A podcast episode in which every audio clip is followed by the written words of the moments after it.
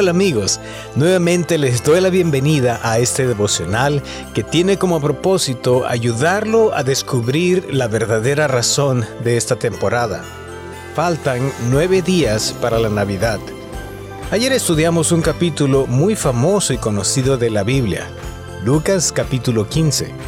Hoy vamos a enfocarnos en un capítulo que algunas personas consideran un poco confuso o controversial este es Lucas capítulo 16. Mi recomendación nuevamente es que al leerlo, usted puede enfocar su atención en Jesús y cómo su venida hizo la diferencia para las personas. Ayer vimos que en Lucas hay un concepto fundamental que es el gozo o regocijarse. En 24 capítulos del libro se mencionan 19 veces el regocijarse siempre viene como resultado del favor y la gracia de Dios para con las personas, especialmente para las personas que están buscando la ayuda de Dios. Hablando del capítulo de ayer, en cada una de las tres historias que se mencionan allí, la historia de la oveja perdida, la historia de la moneda perdida y la historia del hijo perdido, cada una de ellas concluye con una experiencia de regocijo porque se había perdido algo y ahora es encontrado. Vamos a enfocar ahora nuestra atención en el capítulo para hoy, que es el capítulo 16. Algunas personas consideran que este capítulo es bastante interesante, por no decir a veces confuso. Jesús contó aquí dos parábolas, una que tiene que ver con un administrador astuto y la otra que tiene que ver con la interacción de dos personas que ya habían muerto. No vamos a estudiar todo el capítulo, pero sí vamos a dedicar nuestra atención a la primera historia. Con respecto a la segunda parábola, suficiente es decir que el propósito por el cual Jesús contó esta historia no tiene nada que ver con la interacción entre los muertos y los vivos, siendo que la Biblia es bien clara en decir que los muertos nada saben.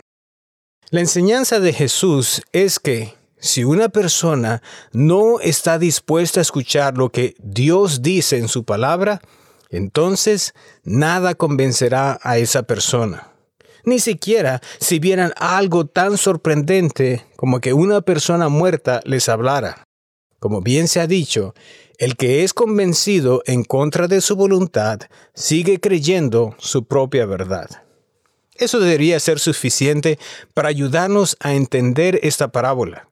De todas maneras, hay muchos detalles que no vamos a tratar en este momento, que nos ayudan a convencernos de que esta no es una enseñanza respecto a la interacción entre los vivos y los muertos. Vamos a enfocar nuestra atención en la primera parábola de este capítulo. Leamos Lucas capítulo 16 versículo 1. Dice así. Jesús contó otra parábola a sus discípulos.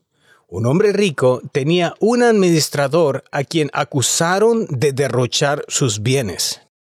Detengámonos aquí. Vamos a notar una palabra clave en lo que acabamos de leer.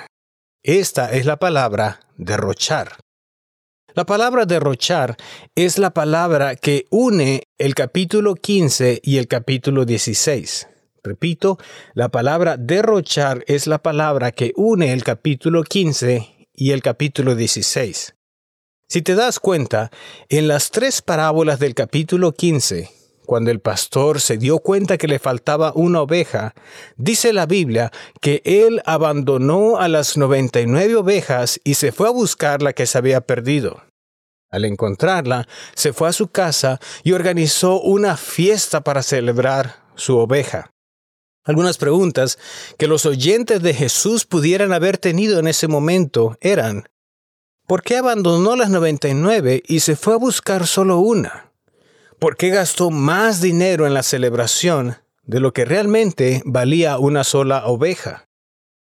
¿Ves allí el concepto de derrochar?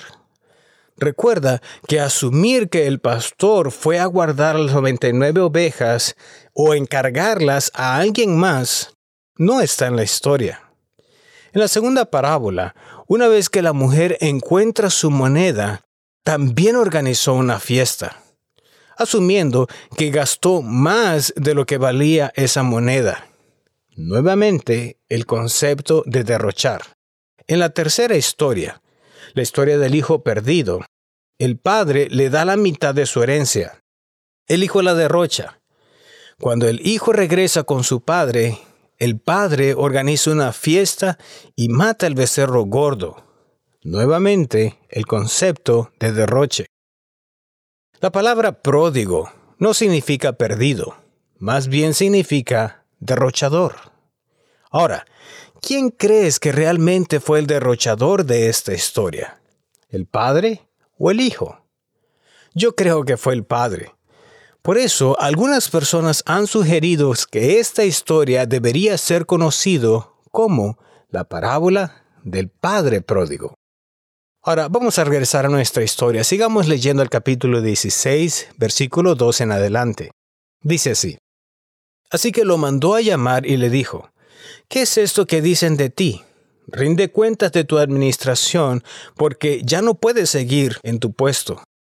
El administrador reflexionó. ¿Qué voy a hacer ahora que mi patrón está por quitarme el puesto?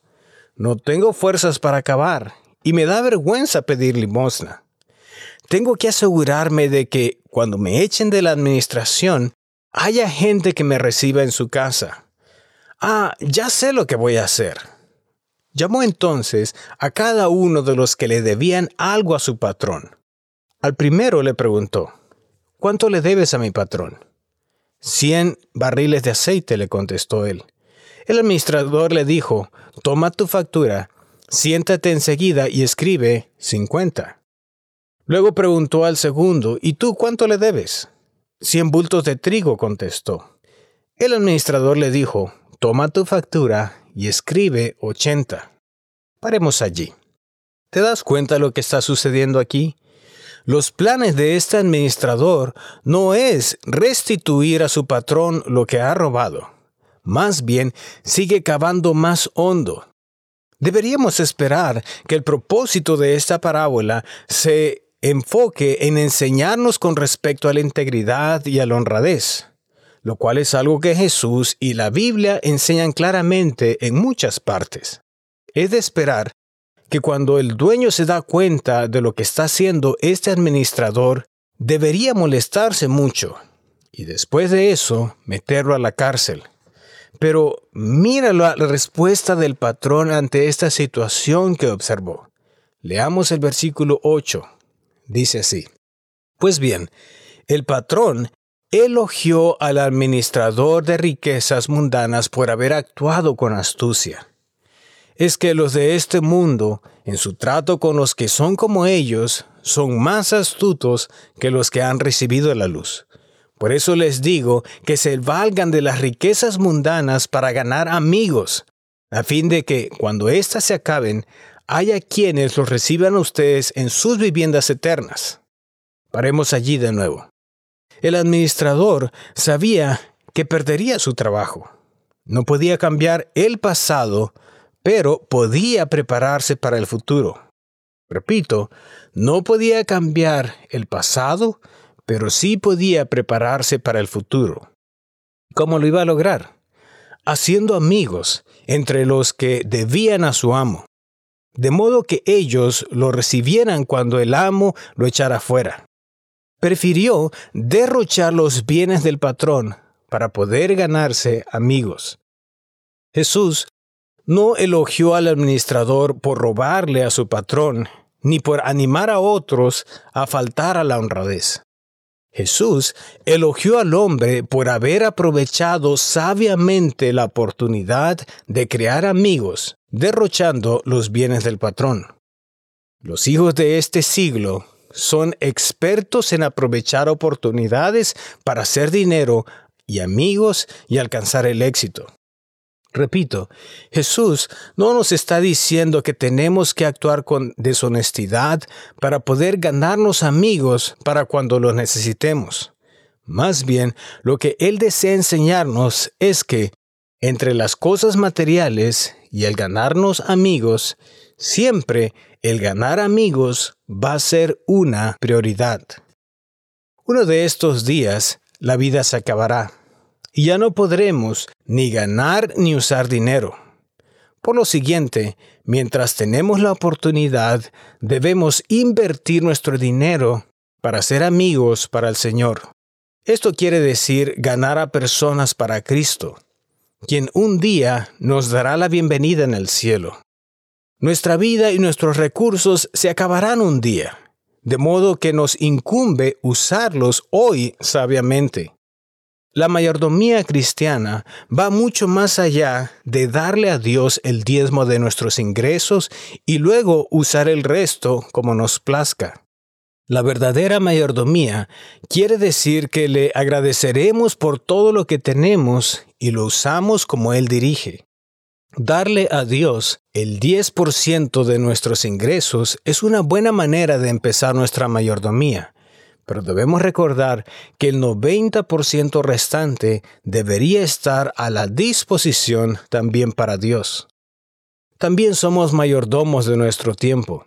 Darle un día especial para Dios, el sábado, es una manera buena de empezar nuestra administración de nuestro tiempo.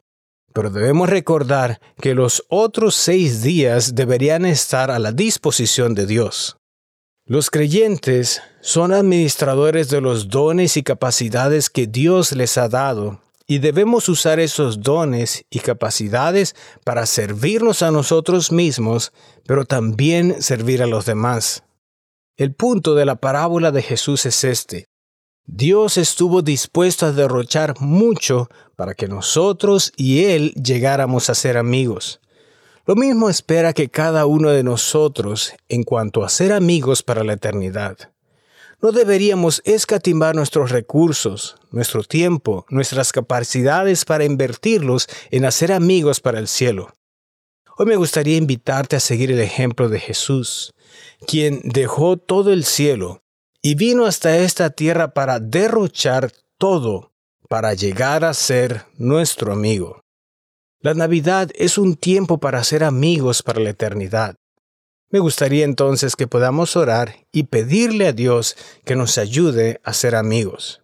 Oremos. Gracias Señor Jesús, porque tú no escatimaste derrochar cualquier recurso para poder llegar a ser nuestro amigo. Nuestra petición es que todo lo que tenemos puede estar a tu disposición para hacer amigos para la eternidad que esta Navidad nos propongamos a crear amigos que estarán con nosotros en el reino de los cielos. En tu nombre oramos. Amén.